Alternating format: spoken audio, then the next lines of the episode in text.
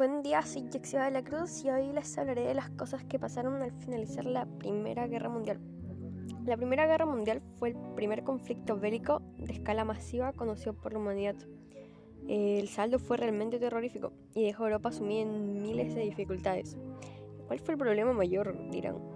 Es que pasaba que los europeos fueron al campo de batalla con la mentalidad del siglo XIX, pero con la tecnología del siglo XX. El desastre fue descomunal. Hubieron pérdidas humanas y materiales. Desde el punto de vista humano, la Gran Guerra, como entonces se le conocía, dejó un saldo de muertes de 7 millones de civiles y 10 millones de soldados durante los ataques, solo durante los ataques.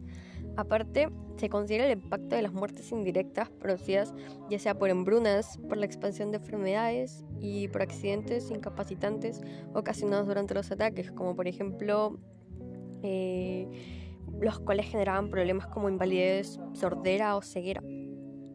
Existió también una crisis política y social, pues el entusiasmo inicial de la guerra se pasó a la decepción, al pesimismo y al descrédito de las democracias, consideradas responsables de la guerra. Al final, los tratados de paz jugaron un rol significante en las consecuencias del final de la Gran Guerra.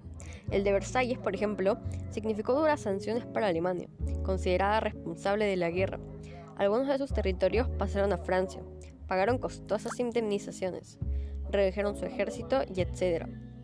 Todo esto dejó a Alemania sumida en la pobreza extrema y dificultaría bastante su recuperación, lo que le generaría un gran malestar y resentimiento en contra de los países aliados.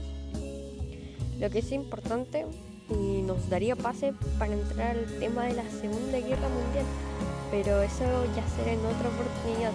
Gracias por escuchar el podcast. Así me despido. Besos.